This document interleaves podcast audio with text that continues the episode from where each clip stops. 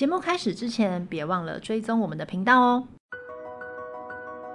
在这里做自己的新主人，从这里踏出最坚定的人生步伐。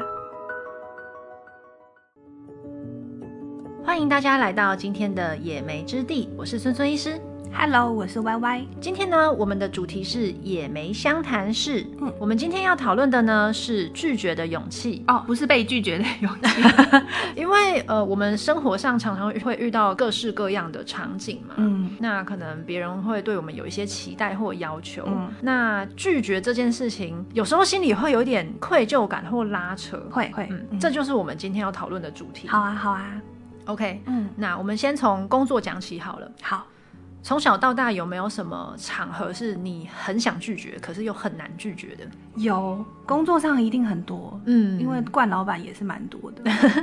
但我觉得可能我自己的个性啦，就是我会觉得，嗯，老板叫我做事的时候，我就是尽量快点给他，嗯。所以我以前受雇的时候，很常有，就是我在外面玩，或者我在逛街，就是我在做我自己的事，可能一定是假日或者是平日晚上。哦，那老板突然问我个问题，或者是问我一个判决，我就我就会坐在路边查给他。嗯，但是我有的时候，如果我自己一个人就算了，有的时候我是跟朋友，哦，那我就觉得朋友很衰啊。哦，他们就要等你这样。对。哦，嗯、而且这是非上班时段，对。但我、哦、我的老板其实也不是不近人情的，嗯、如果我跟他说我明天会给你，他也是可以等。嗯嗯嗯。可是我心里就会觉得要快点给他。哦。嗯有时候他可能也只是想到，然后赶快传个讯息，免得等一下忘了。对，但他也没有要立刻马上要有答案。嗯嗯，我就会背负着这种他人的期待，嗯嗯，然后速速的弄给他这样。嗯，哎，我觉得这件事情在有 Line 这些呃通讯软体之后，没错，变得就大家没有真正下班的时间呢。对啊，哎，你们医师会有吗？会啊，这确实是啊，因为以前没有这些 Line 这种很及时的东西，你要找到他，你就是得传文字简讯或者打电话给他。嗯、那下班时间你就会不好意思打扰人家，嗯、或是你也不会预期说，哎、欸，你有没有已读？那、啊、你已读了怎么没有回？嗯、对对对对对对对，所以那这个确实是个现代社会的问题。我其实是有消红字的强迫症的人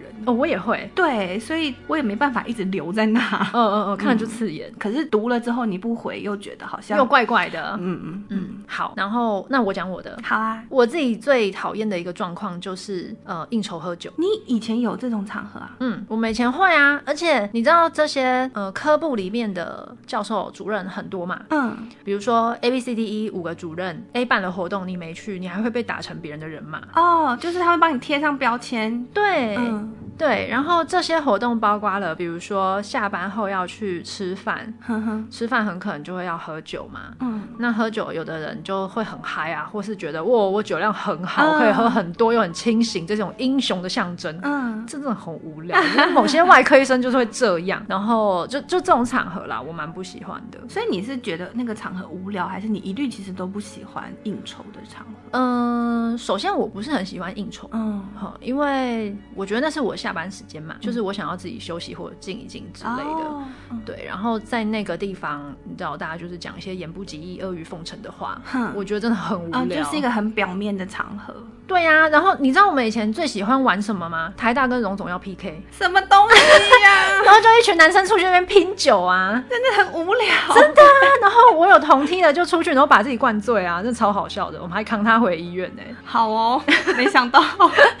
对，然后呃，就是这种场合，首先谈论的话题就你如果是什么学术讨论，我觉得那就算了，嗯、就是你还可以精进一些知识、智慧什么。对，嗯、可是偏偏那个那种场合，你讲不出什么真正很严肃的东西嘛。嗯，然后然后你要在那边，哎，学长来，学长来，然后那边倒酒，嗯、我觉得这行为真的很白痴。哎，其实我其实以前也很不喜欢呢。嗯，我有被因为这件事情被事务所比较资深的律师念过啊？什么意思？因为我我坐下来吃饭就是吃我，对、啊，我不会帮资深律师倒倒酒。哦，哦，嗯，就是这种官场上的，嗯嗯嗯嗯嗯，没有做好。嗯，对。然后有一些很会，我不知道怎么讲，很会做人，嗯的人，就会满场照顾的很好。对对对对对，嘿很主动帮人家斟酒，把它斟满这样子。嘿，然后像我们这种就是去就，哎，牛排来了，先吃，对，只只注重吃饭。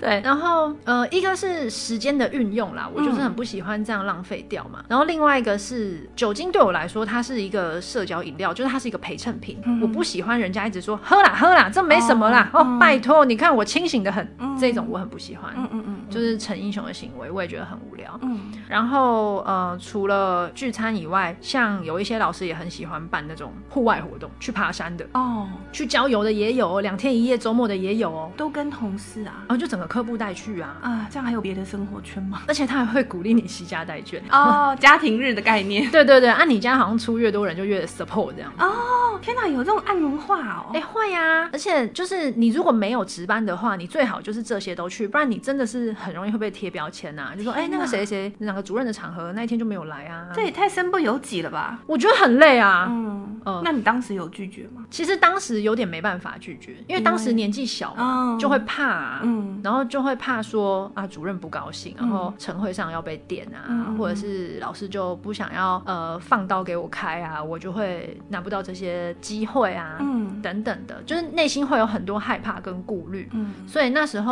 除非值班，不然真的都不敢不去，嗯哼，嘿，然后呃有一阵子我们就变成说只要那个。呃，哪一天要吃饭的日期一公布之后，我们就会心想说：“哎、欸，我们来调班，就让那很喜欢玩官场文化的同事去这样子，大家截长补短一下。”对对对对对，各取所需。对啊，嗯。那经过这么多年，我们也长大了，也事过境迁了。嗯、那如果是现在的你面临同样的场合，你会怎么样回应啊？其实我现在也还是会，嗯、呃，就是非上班时间被当事人找，哦、嗯，但是我现在会训练自己理性的跟他们说，我明天再回。哦，对，那他他其实有有的时候他也不是真的一定要你现在给他答复，嗯、但他需要知道有人关心他这个需求，嗯，所以我就是会让自己去跟他逼迫自己去跟他讲理性。跟他讲，嗯，说，嗯，我现在也没有办法处理，我明天上班时间会回复你，这样。嗯、那有的当事人会发飙，没错，哦，嗯，但那那种当事人你就会知道，好，没有下次，嗯，对，嗯嗯，但是认识自己，认识别人吧。哦，对，嗯、也是，嗯、觉得这个有点像是拿捏好界限。哦，对对对对对，有一点。那我自己的话，就是我觉得当初不敢拒绝，其实是因为某一些莫名的恐惧跟担忧。哦，比如说担忧自己拿不到机会，嗯，担忧自己输别人，嗯。嗯、类似这样子的恐惧，可是呃，现在的我会觉得说，一个医生养成的实力不在于你今天有没有去应酬，嗯，你刀开得好，论文写得好，这些病人看得好，病人满意度高，存活率高，这些事情是很扎实的医学训练的东西。嗯哼，所以对我来说，我会界定的很清楚，说你今天你到底要的是什么？如果你今天要的是我就是要往上爬，嗯，我要去当主任，嗯，我要去当医院里面的管理阶层，副院长、院长一路爬上去。这个叫政治，嗯哼，政治的游戏，那你就把下班后的官场当做工作的延伸啊，嗯，你就去好好在这场戏剧中玩出你亮丽的那一面啊，你就可以得到你要的职位嘛。那但是对于我来说，我不是这样子的人，我很清楚我对那些官位或名利是完全没有兴趣的，嗯，所以对我来说，我要做的是什么？我很清楚，我想要的是我要精进我的技术，嗯，然后我要得到病人的满意度跟称赞，嗯，所以我会把时间花在自我的提升，嗯。那面临那些要拒绝的场合，我可能就会 找一些理由，比如说，哎、欸，家里刚好有事哦。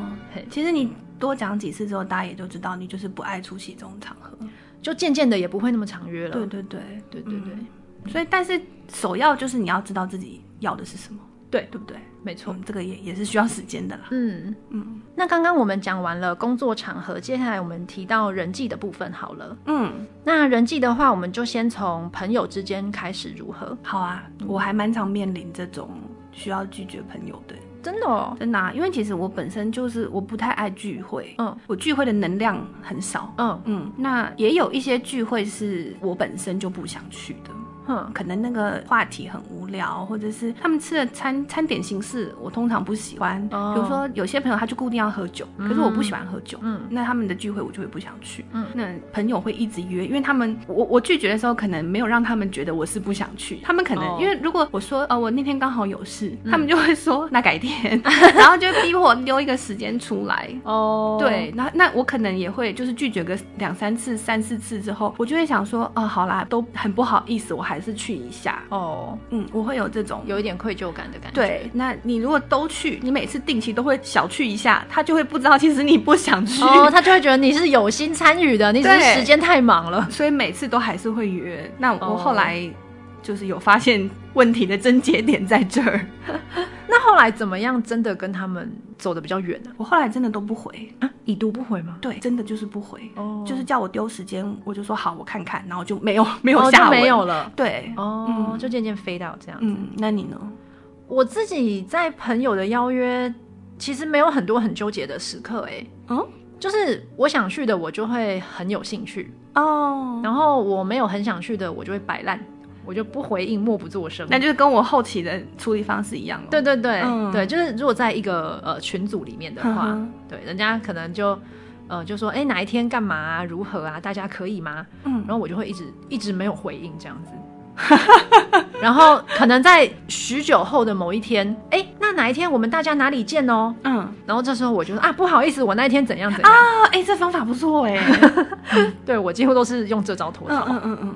那看来其实朋友的问题对我们两个造成造成的伤害不太大，可能这个界限我们拿捏的比较恰到好处吧。嗯，那家人，家人哦，嗯，我觉得家人跟情人其实是最容易有这种想拒绝又不好意思，会有愧疚感的哦，因为羁绊比较深。对对对，嗯、因为你会觉得啊，好像就是很很亲近，很有感情这样，嗯，反而不好意思拒绝他。嗯嗯，你有没有这样的经验呢、啊？嗯，我有被家人借过钱哦，真的哦。对，嗯，那是什么状况可以讲吗？可以，是我我表姐哦，但是因为。我之所以会拒绝，我那次是有有勇气拒绝，是因为我觉得表姐的状况不太对。然后我们其实是很久没有联络的人，嗯，那他突然打电话给我，然后就跟我借二十万，嗯、但我我其实心情不太好，因为我想说，你这么久没有跟我联系，你一拿到我的电话，你竟然是打电话来跟我借钱，嗯，这不是电视上才会出现的情节吗？嗯，那我后来也是从亲戚那边得知说，表姐她那里不知道为什么就是有一个填不满的资金缺口，哦，所以我很果断的拒。绝了，因为我知道那笔钱对她来说是杯水车薪，改不了她的现况，还会造成她越来越贪婪。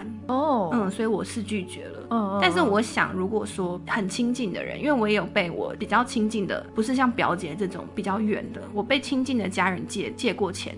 但是当时呢，我其实我觉得我是蛮看他借钱的需求的。哦，救急不救穷嘛。对对对对对，那急的我真的就是会借。嗯嗯。但是我觉得借家人钱要有一个很正确的心态，是他不还你也不会怎么样，你再借哦，因为我觉得为了钱伤这个感情非常不值得。对，如果你会斤斤计较，或者是你很在意，你也非常需要这笔钱，那你就不要借。嗯嗯嗯嗯，我自己是这样子。没错没错。嗯，那我讲一个我自己的好了。好啊，就我刚刚提到家人跟情人是比较近的关系嘛。嗯，然后我刚刚就想到，我以前曾经有被某一任男友问过要包红包给他爸妈。哈，很瞠目结舌，对吧？啊，Y Y 现在在我面前就是惊讶的说不出话来。Excuse me。然后我那时候也很瞠目结舌，我就想说：天哪，你怎么会有这种要求？真的？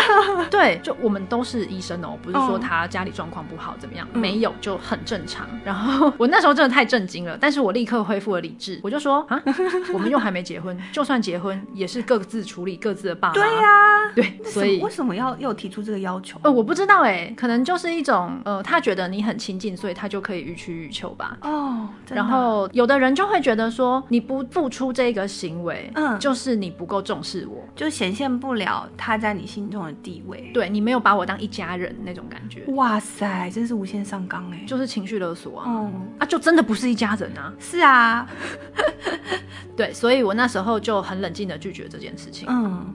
嗯，你刚才讲那个情绪勒索啊，这种情形其实会会让我想到课题分离这个概念呢。嗯，就是被讨厌的勇气里面很强调的这个概念。嗯，课题分离是什么意思呢？它的意思就是说，像以你刚才那个例子为为例好了。嗯，我们通常没有办法拒绝别人，是因为我们把别人的情绪或是别人的需求背在自己身上。嗯，可是你要学会课题分离，是你有你的课题，他有他的课题。嗯，他因为他如果因为你的行为产生那些情情绪，那是他的课，他应该要自己解决。嗯、那我们能做的就是意识到这是他的问题，然后切开。嗯，嗯，我觉得这个是蛮需要练习的，嗯、因为你一路走来，成长路上要背负的东西太多，你很难去辨识这到底是他的问题还是我的问题。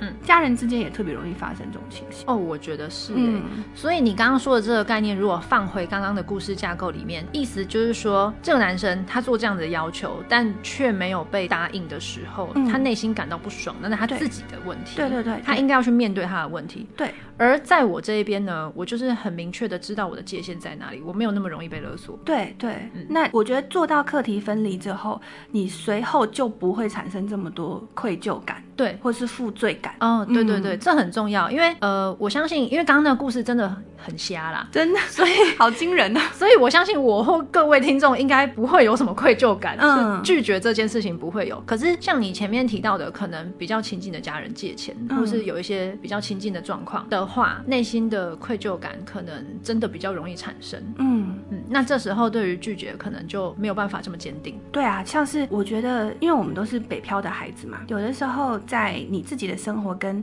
老家的父母亲之间，我啦，我的情况是我有的时候也会产生一些，比如说，嗯，我这礼拜有自己想做的事，可是好像很久没回家了。哦，嗯，那我会知道我爸爸一定是希望我回家的嘛。嗯，那有的时候会因为这样子会产生愧疚，或是觉得很罪恶。哦，但其实我虽然没有回家，可是我其实都是会关心我爸爸的。嗯，那这个时候我觉得课题分离这个观念就要建立，就是我其实不是不关心他，我也不是把他丢在那里，我只是有我自己的事情要做。嗯，那他也应该要学习规划他退休之后的生活。他不要把他的生活的念想都寄望在我回家这件事情上。嗯，那我觉得有这个想法之后，我自己做起事情来也会比较安心。嗯，嗯，这个观念可能听起来非常无情，嗯，但是其实非常必要。嗯嗯嗯嗯嗯，我觉得我们刚才谈论到很多拒绝的勇气。嗯嗯，其实很多人他不敢拒绝，是因为害怕被讨厌。哦，嗯，关于这个，我就想到我有一个同事啊，以前啦，嗯、他就是一个这样子的人，他自己也知道，他非常害怕被讨厌。嗯，那他显现出来的外显行为就是，老板说什么，他一定是使命必达，嗯、不管这个要求合不合理，他都会拦下来。嗯，然后同事的要求也是，我看在眼里，你就会知道这个要求已经超过他可以负荷的了。或者是他付出的时间、心力成本极高，嗯、但他还是会想办法去符合别人的期待。嗯嗯，那嗯，可是我跟你说，其实害怕被讨厌这件事情呢，也不见得都为他带来了好处。因为像是老板有的时候会要求他做一些分外的事情，他会答应嘛？那他揽下来久了之后，大家就会觉得那是他应该做的。嗯，可是呢，别的同事会怎么想？那个东西就不是你应该做的。你这样子对科内造成的文化是，好像每个人都应该要这样做，所以他还是被讨厌了。哦哦，对，那别的部门也会觉得这不是这个部门该做的事情，但是他们还是丢给了这个部门，那这个部门也接下来了，那就变成部门整个部门多了一件事情，所以他还是被讨厌，就是会有这种他当时没有想到的副作用。嗯嗯，那我觉得我看这个同事，因为我跟他其实蛮要好，他其实一直都对于自我价值的认同非常低落哦，所以他会特别害怕被讨厌。嗯，我觉得还蛮多人是这样子，像那个我那个同事，他一直都觉得他自己不够聪明。哦，嗯，所以他会希望借由很努力或者是很好用这种形象，建立自己在老板心中的地位。哦，嗯、哦，哎，你讲的那个例子让我想到以前在医院的时候，也有一些人有呃类似的行为模式。嗯，然后我想到两个例子，第一个是呃，从我当住院时的那个时期开始，我们有一个制度是，你前一天 overnight 值班的话，你隔一天是 PM off，就是下午是 off 的。嗯、然后在我们外科系身上出现很多一个状况，就是。呃，他应该 off 了，嗯，可是这个人呢，他觉得我不行啊，我要更加努力学习呀，我要跟以前的人一样啊，有很多练刀的时间啊，他就继续留下来上班。哦，那一旦 A 留下来上班之后，跟他同梯的 B、C、D 怎么敢不留下来呢？嗯嗯嗯嗯，对啊，A 都留下来了，你其他人不留下来，显得好像很偷懒。嗯，所以你刚刚讲的就是他个人的行为，结果造成整个科内的风气都变成对，组织都变成这样，然后这个就是当时确实有这样子的一个现象。嗯嗯嗯，对。然后还有另外一个是，呃，就是有点像当烂好人这件事情，嗯、然后去做别人的工作。嗯、呃，我记得以前我有个同事啊，他也是，就是他人真的超级好，嗯，就像个天使般善良的人，嗯，然后也不会像我们这样子啊，有个性啊，发脾气啊、嗯、什么之类的，嗯，然后啊，他就是所有人跟他抱怨的时候，他都会说啊，没关系，我帮你这样子，对，真的哦，就是同事之间他也会帮忙，学弟妹有问题他也会帮忙，然后老师也觉得呃交给他很放心，嗯，然后所有事情都变成他在做，那大家都很爱他吗？我觉得。一开始会，一开始你会觉得、嗯、哇，谁谁好棒哦，都会帮忙，谁谁好值得信任哦，我以后有问题就找谁谁就好了。嗯、可是当你的付出变得如此廉价的时候，其实别人根本就不会尊重你。嗯，对，而且别人还会觉得你的付出理所当然。嗯嗯，当你有一天想要收回的时候，别人就会觉得以前不是都 OK 吗？对啊，就是渐渐的就变成啊，这些事情啊，反正他会做啦，就交给他就好啦，嗯、就是类似这种想法就会出现。嗯，那我讲的这个同事是，就她也是一个女医生，嗯，然后她就这样一路这样忙忙忙忙忙忙到某一年她怀孕了，嗯，然后怀孕的时候这期间也是啊处理各种科内的事务，劳心劳力，嗯，然后后来她就可能太累吧，就安胎了，哈，对啊，这么严重，就一定会影响到母体的一些。体力呀、啊、心情啊，还是会影响吗？就真的太累啊，就出血啊，然后安胎这样子。那是不是其实就是人我界限没有办法建立？没错，我觉得他就是属于那种他对于自己没有设下任何的界限，别人跟他的要求，他就是予取予求。嗯，所以他其实他成全了别人，但是他委屈了自己。嗯嗯。那我觉得这件事情对于现代人的身心健康是非常重要的，因为无论如何，你一定要你自己先健康，你整个人才会身心灵都平衡嘛。嗯，更何。况你今天是一个怀孕的状态，嗯嗯嗯嗯嗯，那但是因为他后来就安胎了嘛，嗯，对啊，这件事情还是得有个结尾啊，嗯嗯，其实嗯、呃，就是说我们应该让事情回到常轨上啦，只是说以我前同事这个例子来说，是有一点太极端了，嗯，就是说他住院了，结果这些事突然都没有人做了嘛，所以这些事情就回到原本该有的人手上了，他就开始各司其职这样子，哦、对吧、啊？但是事情不一定要走到这么极端啦，嗯，所以我们可能还是。是要给予听众一些勇于说不、勇于拒绝的勇气。嗯嗯，Y Y，你有觉得有什么经验可以分享吗？嗯，我自己以前在公司当 in house 的时候，确实有的时候会接到一些本来不是我应该负责的工作，嗯、那可能会因为，譬如说我英文比较好，嗯、就会被交派一些不是我分内应该做的事。嗯，但我那个时候也是挣扎了一阵子，可是我也会担心，我如果接下来之后，他可能就是我的工作了。所以后来我是有鼓起勇气跟主管说，就是我手上目前有在忙 A B C D E 这几个事情，我可能没有多余的心力去做，那可以。可以指派给原来的同仁做，那我会尽力帮忙他。嗯，这样子，我那时候是这样说的。我觉得这算是一个比较委婉，但是又让主管知道你的你的底线的。嗯嗯嗯，因为我觉得主管都有一个通病，就是你不挨他，就是不会，他不会知道你不想，他都会闭着眼睛就丢给你，可以用他就会用。嗯嗯嗯嗯，所以适时的表达自己的状况也是很重要的。对，这是向上管理啊。嗯嗯嗯。节目到最后也即将进入尾声喽，那我们就先进入生活百宝箱的单元。好的，在这个单元呢，我想要提供听众一些比较实际的做法。当出现了一件你并不是很想做的任务，在你的生活中，你可以先想想人我界限这件事情。嗯，这个工作，这个要求，到底是你的分内工作呢，还是你该完成的要求呢？还是它其实是属于别人的？嗯，它其实并不属于任何人的，也有可能。嗯哼，首先分辨。